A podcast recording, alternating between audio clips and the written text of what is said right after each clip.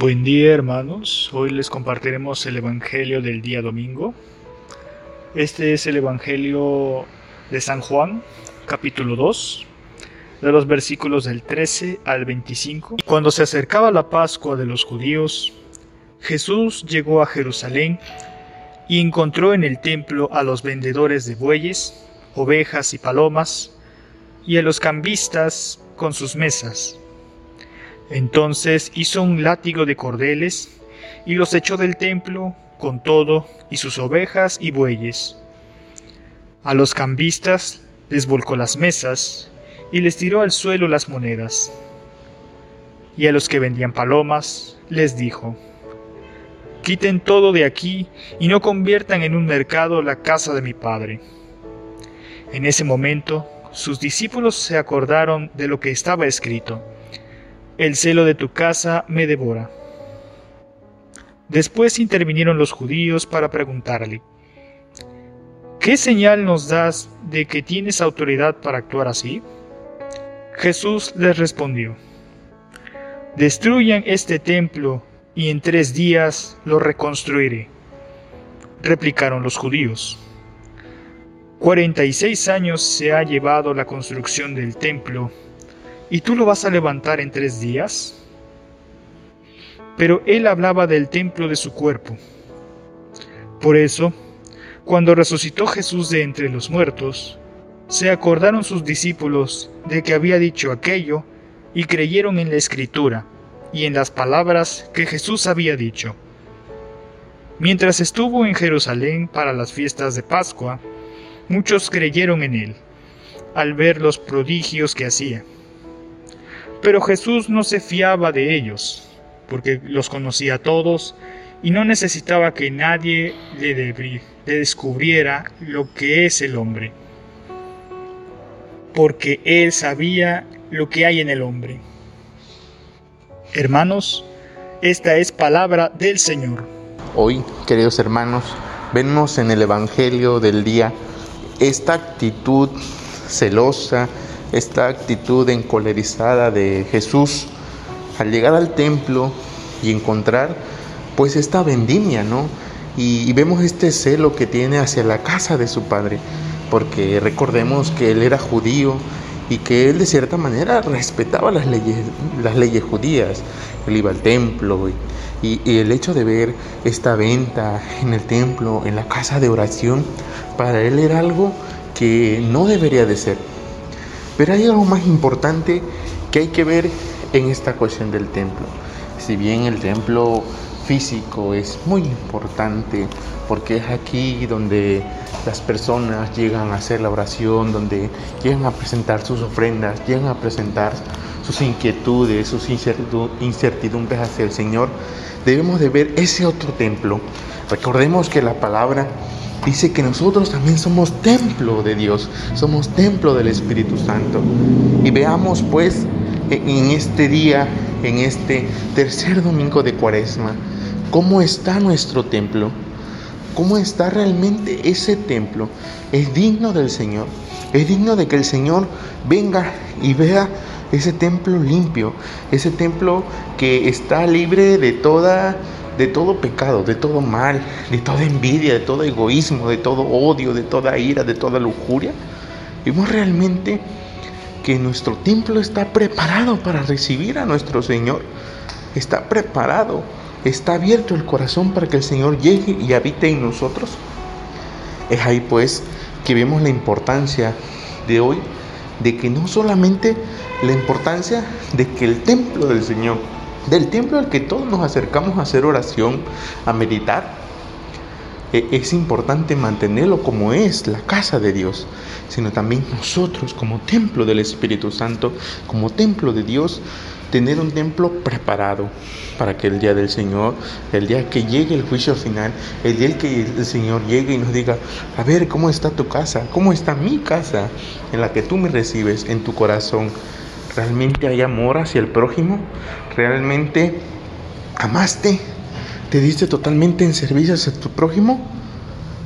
Veamos pues y pedámosle al Señor, queridos hermanos, queridos jóvenes, que sea el Señor que nos ilumine con su Espíritu Santo para que cada día más nos vaya permitiendo esa conversión, vaya haciendo que nuestro templo se vaya depurando de todas esas cosas innecesarias del mundo. Vayan pues con alegría, hermanos, a, a esta conversión. Tiempo de Cuaresma. Es el tiempo en el que nos enriquecemos espiritualmente. Por tradición, vivimos este tiempo con ayuno, penitencia y caridad, condiciones que normalmente llevamos a cabo por la misma tradición. En este tercer domingo de Cuaresma hemos querido ofrecerles una pequeña lista de cosas cotidianas que podemos hacer. Cosas tan simples pero que nos ayudan a ser mejores personas. Primero, llama a alguien en lugar de enviar un mensaje de texto. Siempre será mejor escuchar la voz de una persona, así que la próxima vez que quieras saludar a alguien o incluso saber cómo está, solo llámalo. Tal vez resulte un poco raro para la otra persona, o tal vez para ti, pero será mucho mejor que solo enviar un mensaje. Por otro lado, haz actos de servicio, incluso con aquella persona con quien estés molesto, sobre todo con esa. Por ejemplo, en nuestra casa, en ocasiones tenemos discusiones con nuestros padres, hermanos o hermanas. Que el enojo no sea un impedimento para dejar de ser servicial con ellos. Regala una prenda que uses y que te guste. Muchos de nosotros confundimos el dar lo que nos sobra con la palabra caridad. ¿Qué tal si aprendemos a dar lo que nos cuesta? Levántate apenas suena tu despertador.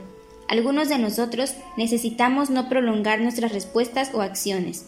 Comencemos por llevar a cabo esta actividad. Guarda tu celular cuando hables con alguien. No basta dejarlo sobre la mesa con la pantalla hacia abajo. Simplemente guárdalo y dale toda tu atención a la persona que tienes enfrente. Otra acción que podemos llevar a cabo es invitar a alguien a misa aunque no sea creyente o nos rechace. Dona una moneda que podrías gastar en algo innecesario. Tal vez otra persona lo pueda necesitar más que tú. Compra solo lo necesario. Dejemos el impulso a un lado y compremos solo lo que necesitamos. Habla bien de las personas. Si no tenemos nada bueno que decir, es mejor guardar silencio. Y por último, seamos siempre amables con todos, el mundo sería mejor si todos fuéramos amables con todos. Tal vez no podemos cambiar el mundo, pero sí el nuestro, y con nuestra amabilidad podríamos cambiar o mejorar el de otro. Mujer, Dios te hizo única, fuerte y valiosa. Ocultas en las sagradas escrituras, llevan mensajes muy útiles y esperanzadores. Si nos detenemos a ver, hay muchas figuras ocultas en la Biblia, personas no tan obvias que hacen parte de momentos importantes en las escrituras, pero que a nuestros ojos pasan desapercibidas. Hoy quisiera resaltar a algunas mujeres que, desde mi perspectiva, pueden asumir un papel menor en las páginas bíblicas, pero que tienen el poder de asumir un papel importante en las páginas de nuestra propia vida. Sus historias se han transmitido a lo largo de los siglos y siguen siendo causa de inspiración en la vida de fe de cada uno de nosotros. Cada una de ellas ejemplifica virtudes que nos enseñan cómo amar profundamente a Cristo. La Madre Macabea.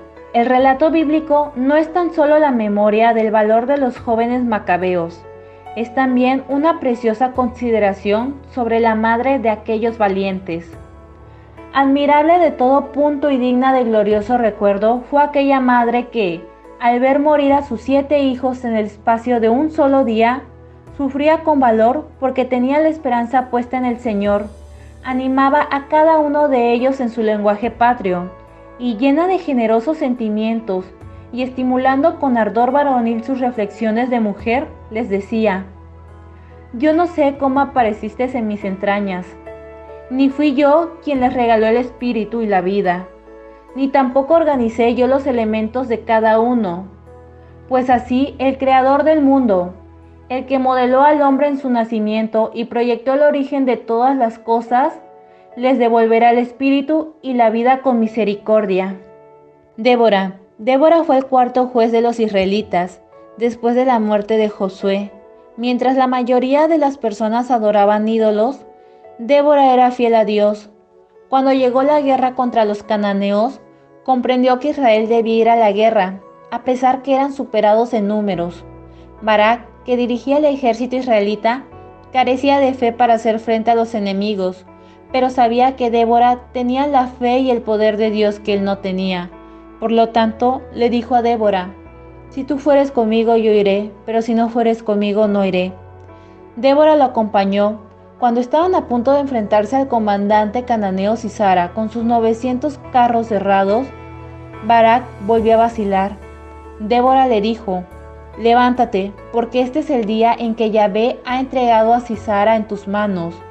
¿No es cierto que Yahvé marcha delante de ti? Dios continúa trabajando en nosotros hoy, así como lo hizo con Débora. No dejemos de hacer algo por los demás, siempre que podamos o cuando dudemos porque no estamos seguros de cuál será el resultado. Pidamos la fe de Débora, porque Dios, que ha comenzado la obra buena, con seguridad la completará. Y bueno, ya para tener el podcast vamos a escuchar un poco lo que ha pasado en la visita del Papa Francisco a Irak. Se escucha también algunas voces infantiles de un coro que da la bienvenida al Papa. Hemos estado ensayando durante tres días y vamos a escuchar las partes importantes de la homilía del Papa Francisco en su visita a Irak. Y fueron muy importantes y muy sobresalientes lo que las palabras que ha dicho, como estas. Para el mundo, quien posee poco es completamente descartado, y quien tiene más es privilegiado, pero para Dios no lo es. Quien tiene más poder es sometido a un examen riguroso, mientras que los últimos son los más privilegiados de Dios. Los pobres, los que lloran, los perseguidos, son los que llamamos los bienaventurados. ¿Cómo es posible? ¿Bienaventurados? Para el mundo de hoy, los bienaventurados son los ricos, los poderosos, los famosos. Vale quien tiene más, quien puede y quien cuenta. Pero no para Dios. Para Él no es más grande el que tiene más, sino que es pobre de espíritu. No el que domina a los demás, sino que el que es manso con todos. No es el que es aclamado por las multitudes, sino el que es misericordioso con su hermano. También el Papa Francisco destacó que Jesús no es un perdedor, sino un sabio. ¿Y qué propuesta? Es sabia porque el amor es en el corazón de las bienaventuranzas. Aunque parezca débil a los ojos del mundo, en realidad vence, lo que demostró en la cruz, venciendo al pecado, y en el sepulcro, venciendo la muerte. Esto es lo que dice el Papa sobre ser un testigo, y es el testigo de Dios actúa así, no es pasivo, ni fatalista, no viva merced de las circunstancias, del instinto y del momento, sino que siempre está esperanzado, porque está cimentado en el amor que siempre disculpa y confía, sabe esperar y soporta. Y por último agregó, así es como se cambia el mundo, no con el poder o con la fuerza, sino con las bienaventuranzas y los bienaventurados, porque así lo hizo Jesús, viviendo hasta el final lo que había dicho al principio. Se trata de dar testimonio del amor de Jesús, aquella misma caridad que San Pablo describe de manera tan hermosa en la segunda lectura del día de hoy. Y bueno, querido hermano, querida hermana, tal vez miras tus manos y te parecen vacías. Quizá la desconfianza entra en tu corazón y no te sientes recompensado en la vida. Si te sientes así, no temas. Las bienaventuranzas son para ti, para ti que estás afligido, hambriento y sediento de una justicia y de ser perseguido. Ese es el mensaje que ha dado el Papa, un mensaje muy claro, pero con una palabra lo puedo escribir yo, un mensaje de esperanza.